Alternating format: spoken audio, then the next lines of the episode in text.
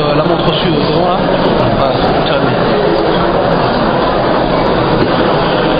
السلام عليكم ورحمة الله وبركاته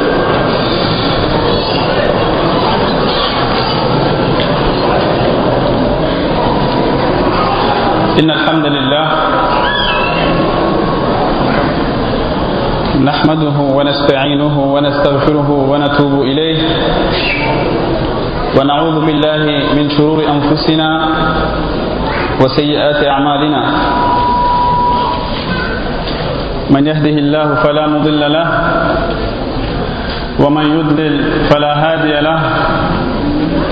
أشهد أن لا إله إلا الله وحده لا شريك له وأشهد أن محمدا عبده ورسوله صلى الله عليه وعلى آله وصحبه وسلم تسليما مزيدا. يا أيها الذين آمنوا اتقوا الله حق تقاته ولا تموتن إلا وأنتم مسلمون. يا أيها الناس اتقوا ربكم الذي خلقكم من نفس واحدة وخلق منها زوجها وبث منهما رجالا كثيرا ونساء واتقوا الله الذي تساءلون به والأرحام. إن الله كان عليكم رقيبا. يا أيها الذين آمنوا اتقوا الله وقولوا قولا سديدا. يصلح لكم أعمالكم ويغفر لكم ذنوبكم. ومن يطع الله ورسوله فقد فاز فوزا عظيما. أما بعد فإن أصدق الحديث كلام الله. وخير الهدى هدى محمد صلى الله عليه وسلم.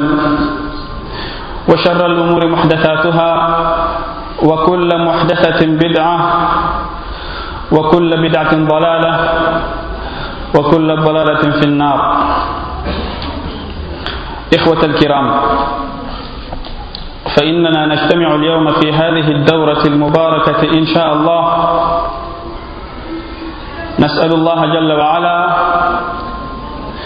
أن يبارك لنا فيها وأن يثيب, وأن يثيب القائمين بها ومسؤول المسجد الذين شاركوا في تحقيق هذه الدورة.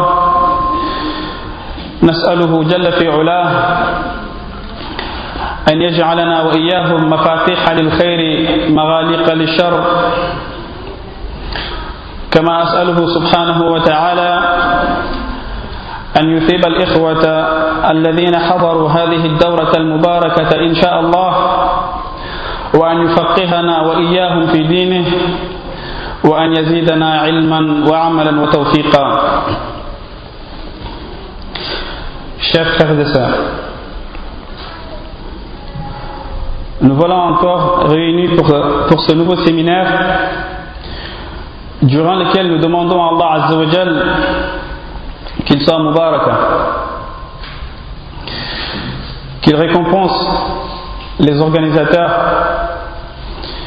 et tout particulièrement les responsables de la mosquée qui ont accueilli cette daura ainsi que les frères et sœurs qui se sont déplacés pour cette occasion qui est Mubaraka Inch'Allah.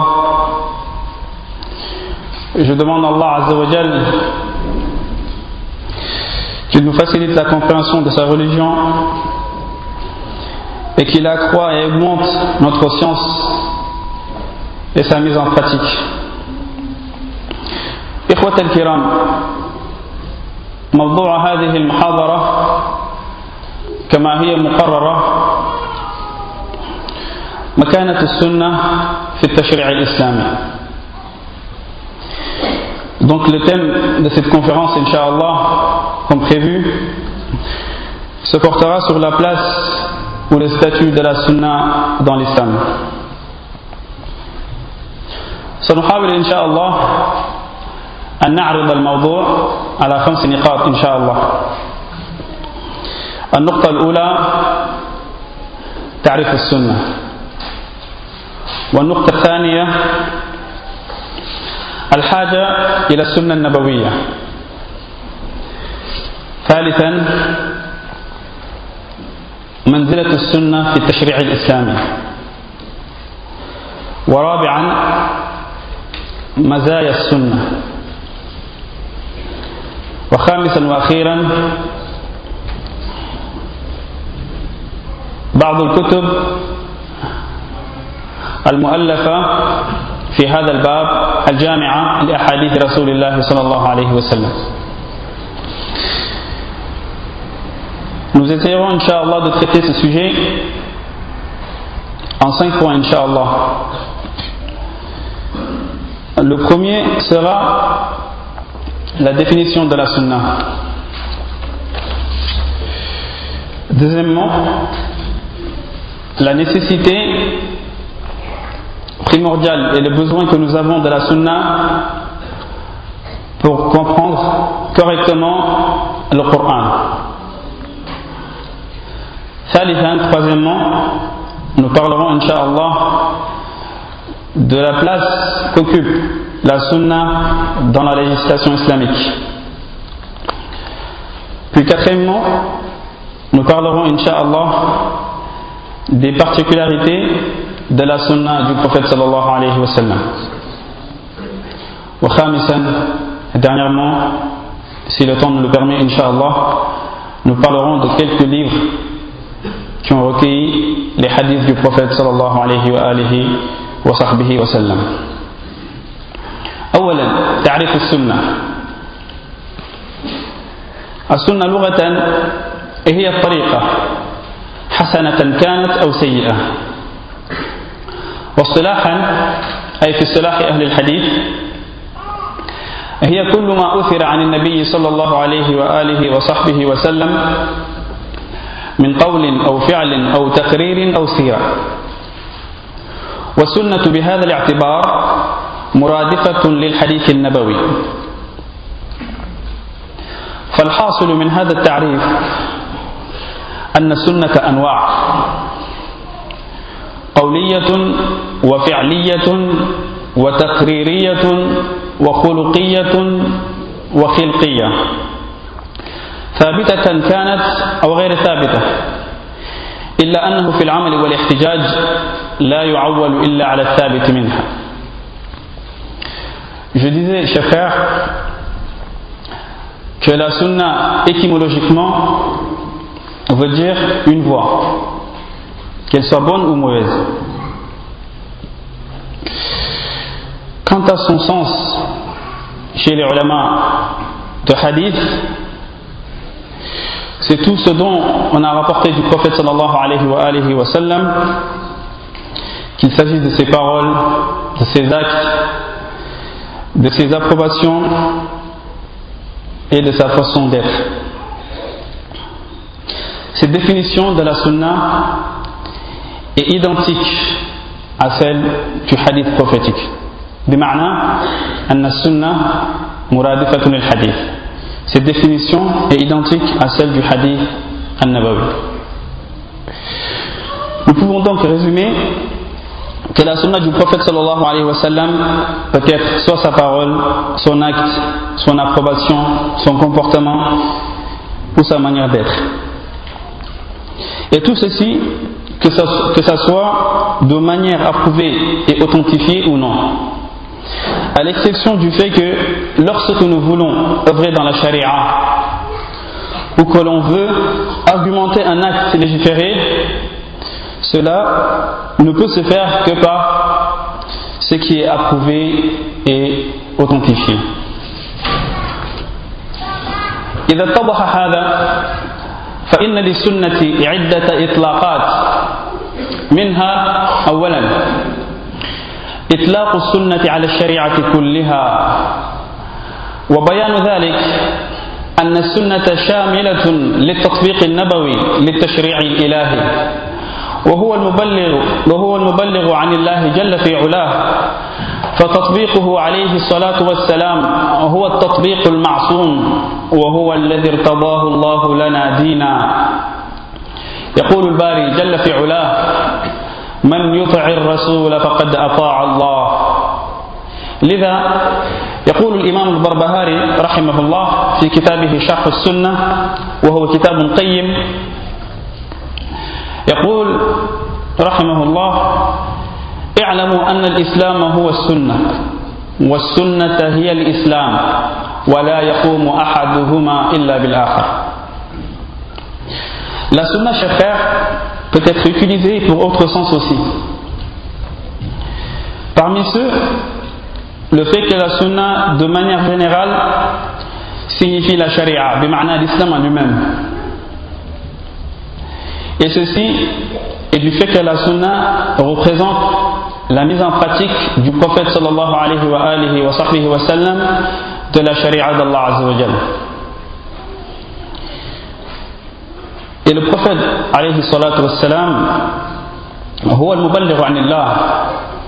c'est le transmetteur de la part d'Allah Azzawajal. Et sa pratique à lui seul est la pratique qui est exemptée de toute erreur. Et c'est cette pratique-là qu'Allah Azzawajal a agréée pour nous comme religion. C'est pour cette raison-là que l'imam al-Barbahari, rahimahullah, a dit dans son livre intitulé Sharf al-Sunnah, il dit, rahimahullah, sachez que l'islam c'est la sunnah. Et la sunnah c'est l'islam. Et nul des deux ne peut, ne peut exister sans la présence de l'autre. ثانيا قد تطلق السنة كذلك على العقيدة التي هي أساس هذا الدين. فمن هذا الباب فمن هذا الباب ألف بعض الأئمة مؤلفات وسموها السنة وهي لا تعالج إلا قضايا العقيدة. فكتاب السنة للإمام أحمد وكتاب السنة لعبد الله بن أحمد بن حنبل وكذلك كتاب السنة للإمام الخلال وغيرهم كثير mot as-sunnah peut être utilisé également pour désigner l'aqidah. L'aqidah qui est la base et le fondement de l'islam. En effet, des livres ont été écrits par des grands savants portant le nom as-sunnah. Et ces livres-là ne traitaient rien d'autre ou ne traitent rien d'autre que des masail sur la aqidah. Comme c'est l'exemple du livre de l'imam Ahmed intitulé As-Sunnah.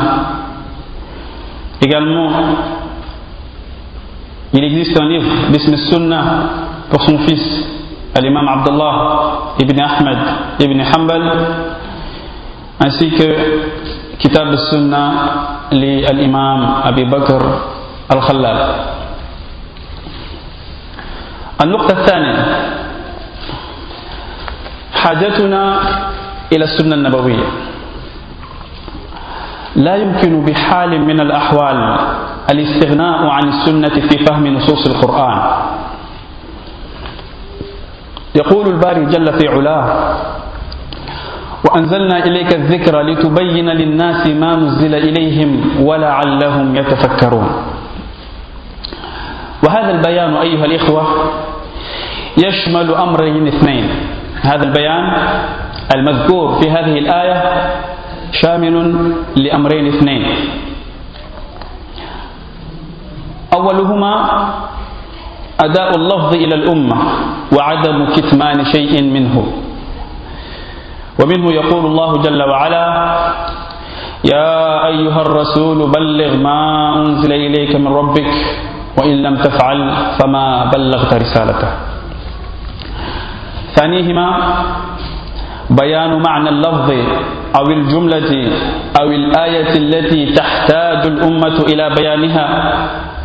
وهذا دليل واضح على أن فهم القرآن لا يمكن إلا بانضمام السنة إليه ويؤكد هذا أن العديد من الآيات لا يمكن فهمها فهما صحيحا إلا من طريق السنة Donc le deuxième point, chers frères, qui est la nécessité C'est quoi le deuxième point.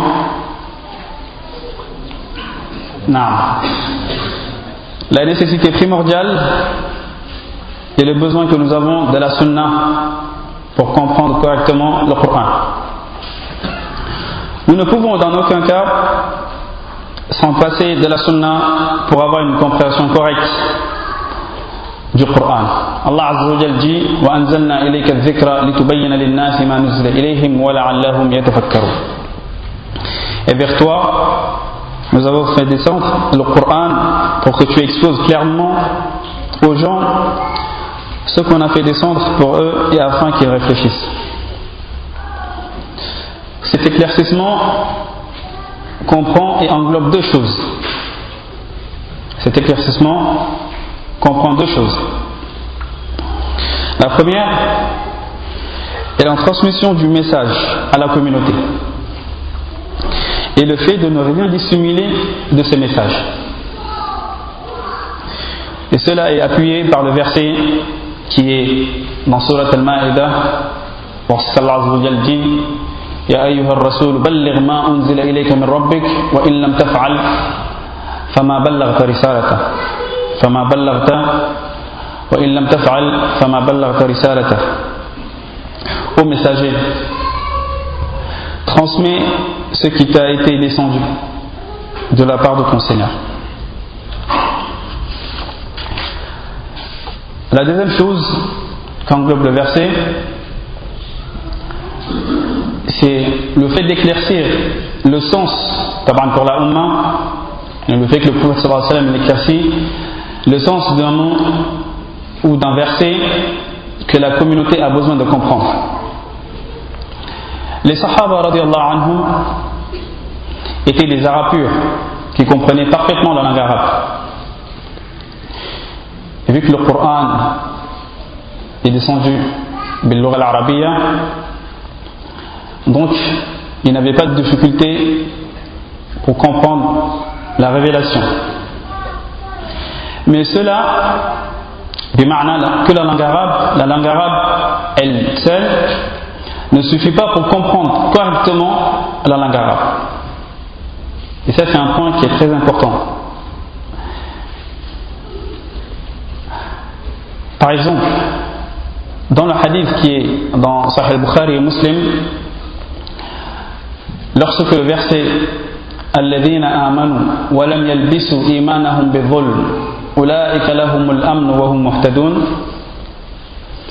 Le sens du verset, c'est ceux qui ont cru et n'ont point troublé la pureté de leur foi par quelque inéquité, par injustice, par le shirk, bien sûr. Ceux-là ont la sécurité et ce sont eux les bien guidés. Lorsque ce verset a été révélé, lorsqu'il était descendu sur le prophète sallallahu alayhi wa sallam, le mot zulm, le mot zulm qui est mentionné dans le verset, avait posé un petit souci de compréhension, chez certains sahaba. Ils dirent au prophète sallallahu alayhi ô messager d'Allah, qui parmi nous n'a point troublé la pureté de sa foi par quelque inéquité? Ils ont compris le mot injustice dans son sens général. Alors le prophète sallallahu alayhi wa leur répondit c'est plutôt le shirk. ألم تسمعوا إلى قول لقمان يا بني لا تشرك بالله إن الشرك لظلم عظيم Il leur dit N'avez-vous pas entendu la parole de Luqman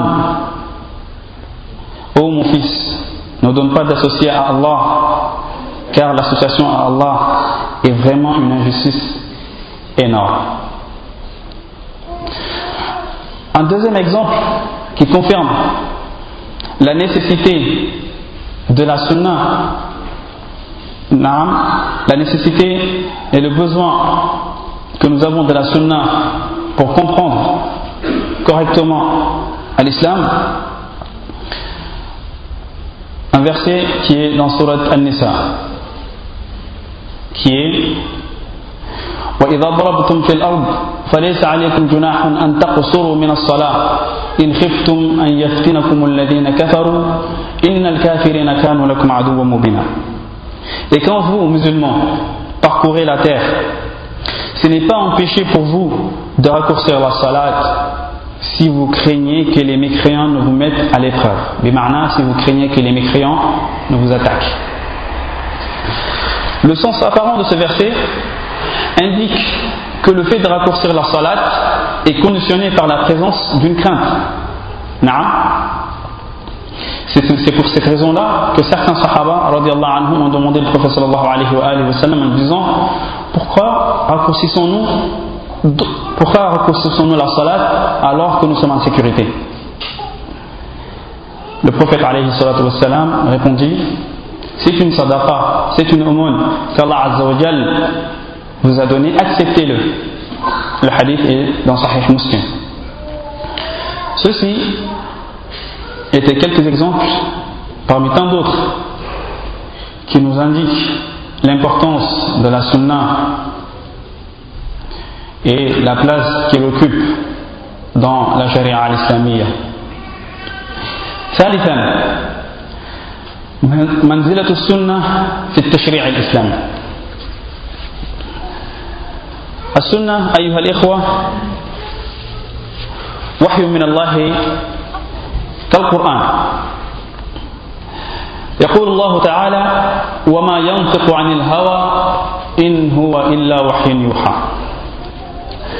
وهذا نص صريح على أن ما يبلغه رسول الله صلى الله عليه وعلى آله وصحبه وسلم من الرسالة من عند الله جل وعلا. ويقول الله تعالى واذكرن ما يتلى في بيوتكن من آيات الله والحكمة إن الله كان لطيفا خبيرا.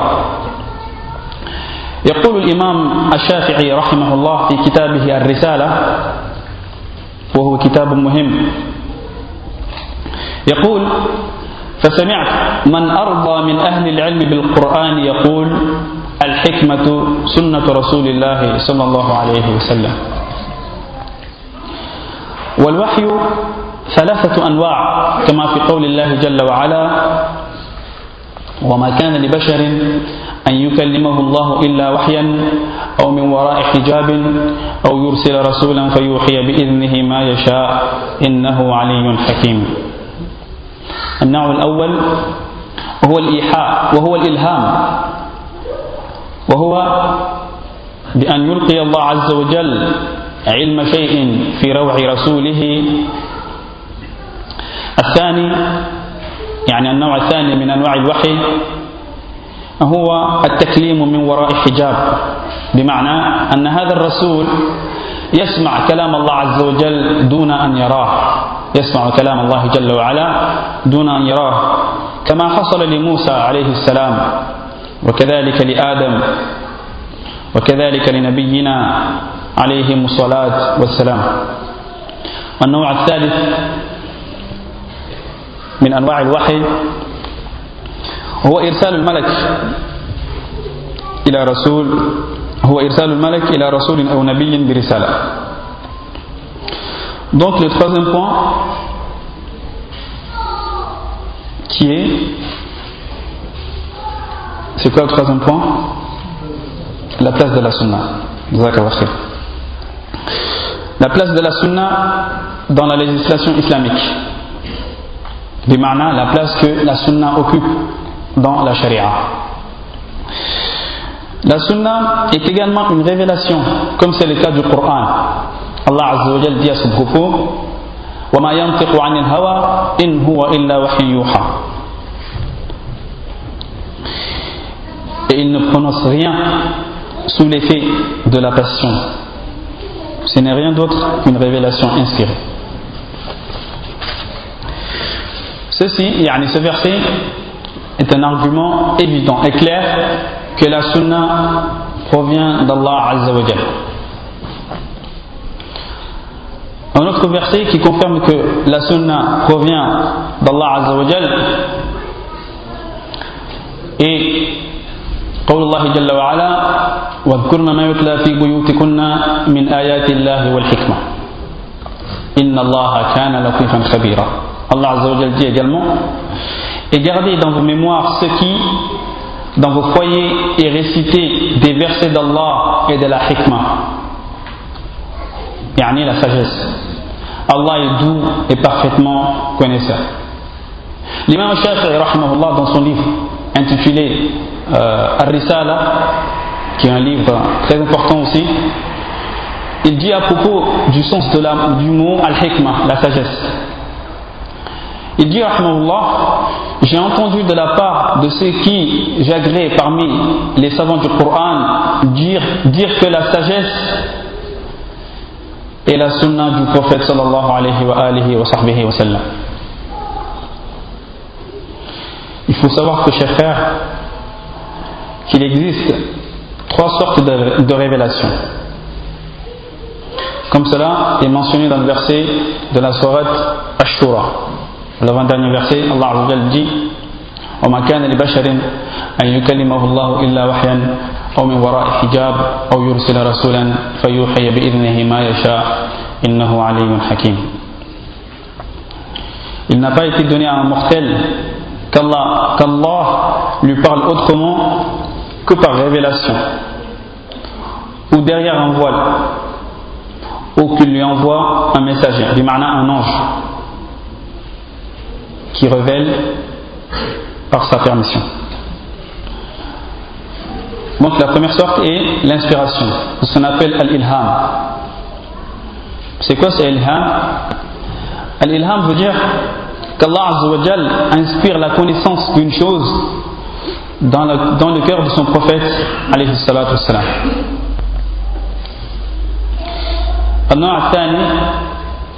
La deuxième sorte de la révélation est le fait qu'Allah lui parle derrière un voile. Le fait qu'Allah lui parle derrière un voile. Bimana que ce, que ce prophète entend la parole d'Allah sans le voir. Comme cela est arrivé à Moussa, à Adam et à notre prophète Mohammed. Et la dernière, la troisième, la dernière sorte de al-wahi, de la révélation, est l'envoi d'un ange qui révèle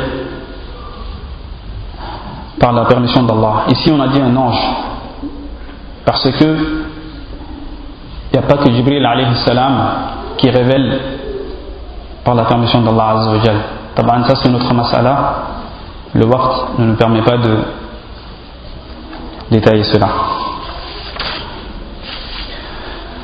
السنة أيها الإخوة مثل القرآن في الحجية فعن المقدام ابن معد كرب رضي الله عنه عن النبي صلى الله عليه وآله وصحبه وسلم أنه قال ألا إني أوتيت الكتاب ومثله معه. الحديث. رواه أبو داود وابن ماجه والنسائي وغيرهم. وهذه المثلية أيها الإخوة ليست من كل وجه. يعني أن القرآن أن السنة مثل القرآن هذه المثلية ليست من كل وجه. إنما هي في الحجية فقط. فكما أن القرآن حجة كذلك السنة إذا ثبتت. نعم. حتى تكون السنة حجة لا بد من ثبوتها. وإلا فالقرآن يفضل على السنة في عدة أمور منها أن القرآن معجزة تحدى الله به جميع العالمين. فقال الله جل في علاه قل لئن اجتمعت الإنس والجن على أن يأتوا بمثل هذا القرآن لا يأتون بمثله ولو كان بعضهم لبعض ظاهرا. القرآن متعبد بتلاوته. القرآن متعبد بتلاوته. فعن ابن مسعود رضي الله عنه عن النبي صلى الله عليه وآله وصحبه وسلم أنه قال من قرأ حرفا من كتاب الله فله حسنة والحسنة بعشر أمثالها. لا أقول ألف لام ميم حرف ولكن ألف حرف ولام حرف وميم حرف. رواه الترمذي وغيره والحديث ثابت. مما يفضل كذلك به القرآن على السنة أن القرآن لا تجوز روايته بالمعنى. القرآن لا تجوز روايته بالمعنى. بخلاف السنة السنة تجوز روايته بالمعنى إذا توفرت شروطها. يجوز لنا أن نروي السنة بالمعنى إذا توفرت شروطها. وهذه الشروط الوقت ضيق لم يبقى إلا عشر دقائق. لا يسعنا الوقت لنذكرها. لكن اعلموا أن هناك شروط تبيح أو تجيز هذه الشروط رواية الحديث بالمعنى وهي مذكورة في كتب أهل الاصطلاح. Je disais que qu'il faut également savoir que la sunna est égale au Coran au niveau de l'argumentation. La sunna est égale au Coran au niveau de l'argumentation. Ce qui confirme cela, c'est le hadith d'Al-Miqdam ibn Ma'di Karib. C'est le nom d'un sahabi, il s'appelle Al-Miqdam ibn Ma'di Karib, anhu, qui rapporte du prophète sallallahu alayhi wa, alayhi wa sallam, qu'il a dit Certes, on m'a donné le Coran ainsi que son équivalent ensemble. Mais cette équivalence ne concerne pas tous les aspects. C'est plutôt, cette équivalence c'est plutôt dans l'argumentation. Comme le Coran est un argument dans la charia, il est également à prouver que la sunna est un argument dans la sunna. Lorsque elle est authentique. Mais la sunna, il y a des hadiths, comme je dis dans la définition, la sunna a, même, le même sens que al-hadith. Donc il y a des hadiths qui ne sont pas authentiques. Donc ces hadiths-là ne sont pas équivalents au Coran. Ici l'équivalence concerne que les hadiths qui sont Naam, Nabi sallallahu alayhi wa sallam. Je dis authentique, l'authentique chez Ahlul Istilah, c'est plutôt le hadith qui est sahih. Mais c'est mieux de dire al-thabit, comme ça le hadith al-hassan peut rentrer dedans aussi.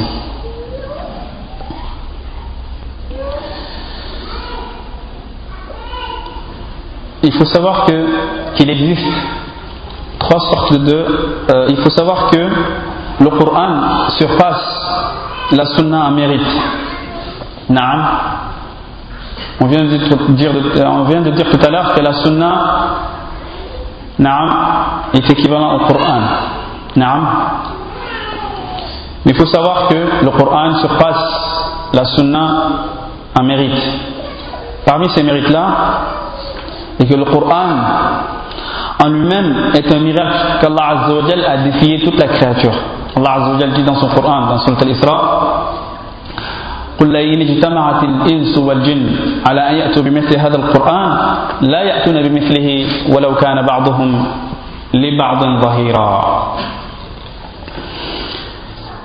dit même si les hommes et les djinns s'unissaient pour produire quelque chose de semblable à ce Coran ils ne sauraient produire rien de semblable même s'ils se soutenaient les uns les autres parmi les mérites et que la lecture du Coran constitue un acte d'adoration à part entière. Comme cela est venu dans le hadith d'Ibn Mas'ud anhu, qui dit que le prophète sallallahu alayhi wa, alayhi wa, wa sallam a dit Quiconque lit une lettre du livre d'Allah, on lui attribue une bonne action. Et une bonne action est multipliée par 10. Ensuite, le professeur dit Je ne dis pas que Alif Lam Mim est une harf. Mais Alif en est une, Lam également, ainsi que Mim. Le hadith est rapporté par At-Tirmidhi wa hadith thabit. Parmi les mérites du Coran la Sunnah, أنه لا يجوز كما ذكرت أن نروي القرآن بالمعنى il n'est pas permis de rapporter le Coran par le sens il faut que tu ramènes le verset ما يجوز tu dis طبعا في مجلس الأداء il n'est pas permis que tu dises ma'na. Il faut que tu ramènes le love, le verset comme il a été descendu sur le prophète sallallahu alayhi wa alihi wa sahbihi wa sallam. Contrairement à la sunna, la sunna, cela est permis, taban sous des conditions, bien entendu. إذا تبين هذا عليكم السلام. إذا تبين هذا فإن للسنة مع القرآن ثلاث حالات كما بينه الإمام ابن القيم رحمه الله في كتابه القيم الصواعق المرسلة. لا في كتابه إعلام الموقعين. وهو وهي هذه الحالات. الأولى أن تأتي السنة بحكم موافق للكتاب. الحالة الأولى السنة لها حالات مع القرآن. الحالة الأولى أن تأتي السنة بحكم موافق أن تأتي السنة بحكم موافق لحكم الكتاب. ولذلك أمثلة كثيرة جدا. منها حديث ابن عمر رضي الله عنهما الذي في الصحيحين ولفظه بني الإسلام على خمس. هذا الحديث هو موافق للحكم الموجود المقرر في القرآن في مواضع مختلفة طبعا. الحالة الثانية أن تكون السنة مبينة للقرآن. كأن, كأن تأتي السنة فتب كبيان السنة لصفات العبادات وكذلك تحديد الزكاة يعني تحديد الأنصبة في الزكاة وكذلك تحديد المواقيت في الحج إلى غير ذلك من أنواع البيان. الحالة الثالثة أن تأتي السنة بحكم سكت عليه القرآن. أن تأتي السنة بحكم سكت عليه القرآن. بمعنى أن يأتي حكم في السنة لم يرد ذلك الحكم في كتاب الله جل وعلا. ولذلك كذلك أمثلة كثيرة جدا. منها تحريم الحمر الأهلية. الحمر الأهلية محرمة في, في محرمة في السنة. ولم يأتي شيء في حكم ذلك في الكتاب. وكذلك تحريم الذهب على الرجال جاء ذلك في سنة رسول الله صلى الله عليه وسلم. وكلا الحديثين في الصحيحين كلا الحديثين في الصحيحين Je disais, chers frères, que la sunna et le Coran, la sunna avec le Coran a trois cas. Comme Ibn al-Qayyim a dit cela dans son kitab I'lam al-Muwaqi'in. La première est la sunna peut évoquer un jugement que le Coran a également évoqué. Par exemple, le hadith d'Ibn Omar qui est dans Sahih al-Bukhari qui dit que l'islam qui dit que le prophète sallallahu alayhi wa sallam a dit que l'islam est fondé sur cinq piliers, sur cinq. Le prophète sallallahu alayhi wa sallam a dit Buniya l'islam ala khams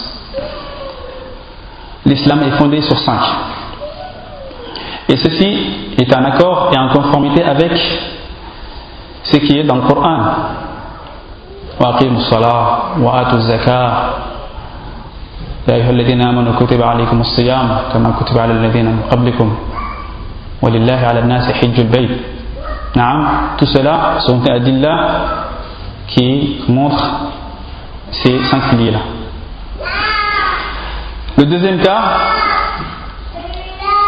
est la sunna peut rendre clair une chose ambiguë dans le Coran. Par exemple, Allah nous a dit dans le Coran accomplissez la salat.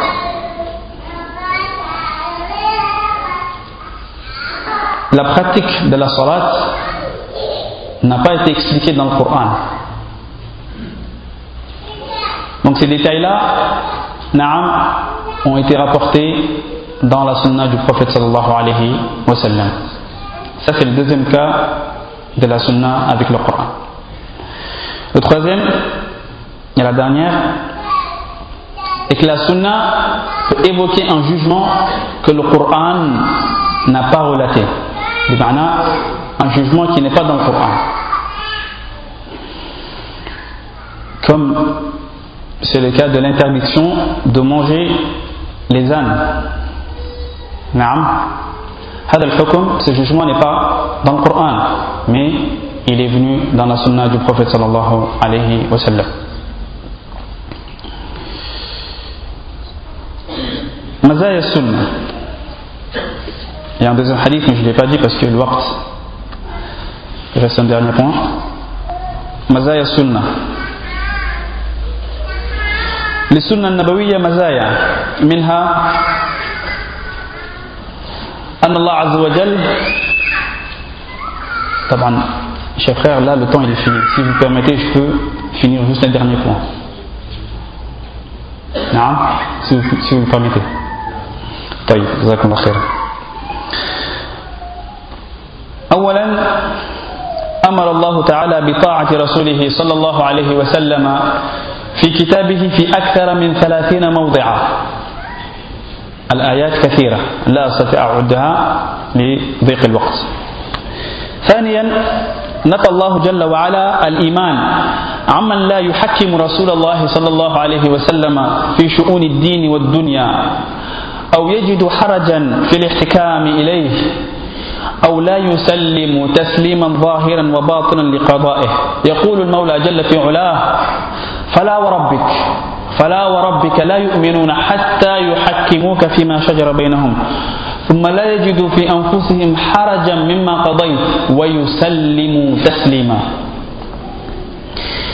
الميزة الثالثة للسنة أن اتباع السنة عصمة من الضلال وسبب عظيم في دخول الجنة. يقول النبي يقول الله عز وجل إن تطيعوه تهتدوا. وفي الصحيح من حديث أبي هريرة رضي الله عنه عن النبي صلى الله عليه وآله وصحبه وسلم أنه قال كل أمتي يدخلون الجنة إلا من أبى. قالوا ومن يأبى يا رسول الله؟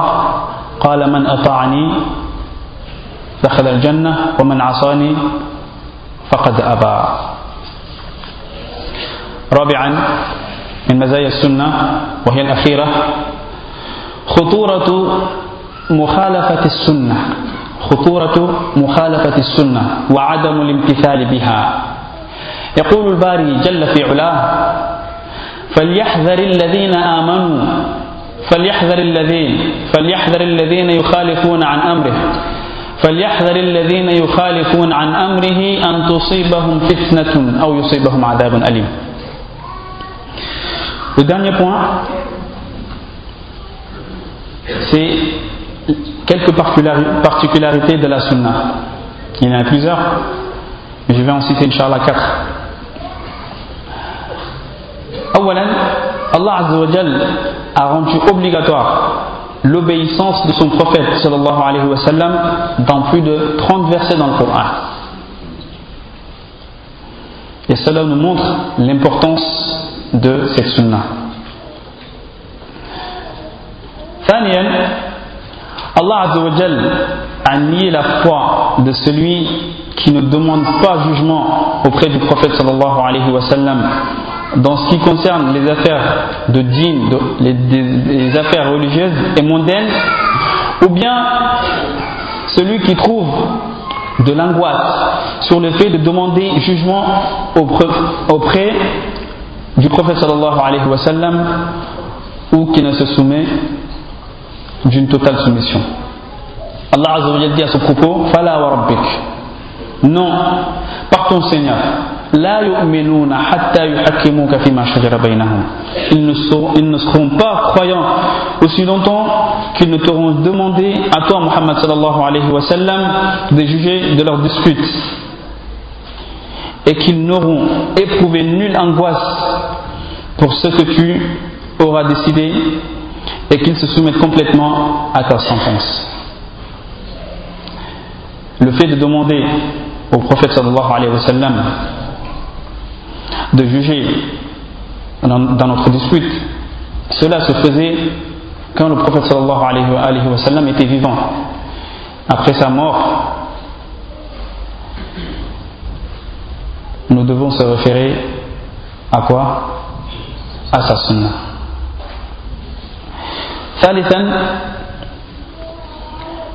le fait de suivre la sunna est une protection contre l'égarement. Et c'est aussi une cause principale pour pouvoir accéder au paradis. يقول الله جل وعلا إن تطيعوه تهتدوا si vous, le, si vous lui suivez et si vous lui obéissez, vous serez bien guidé. D'après Abu Hurairah anhu, qui dit que le prophète sallallahu alayhi wa, sallam, le hadith il est dans Sahih Bukhari, que le prophète sallallahu alayhi wa a dit Toute ma communauté rentrera au paradis, excepté celui qui refuse. Alors, les Sahaba ont demandé au prophète sallallahu alayhi wa sallam qui va refuser de rentrer au paradis Naam. Le prophète sallallahu alayhi wa sallam leur répondit Celui qui m'obéit rentrera au paradis. Et celui qui me désobéit, c'est celui qui a refusé.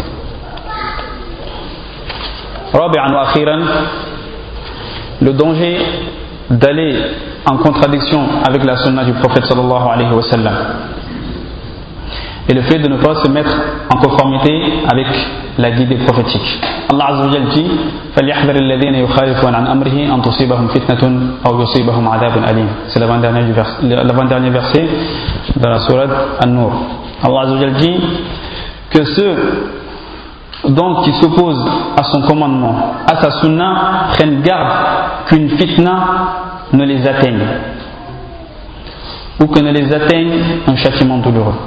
La fitna ici, comme disent certains savants, c'est الشرك والكفر.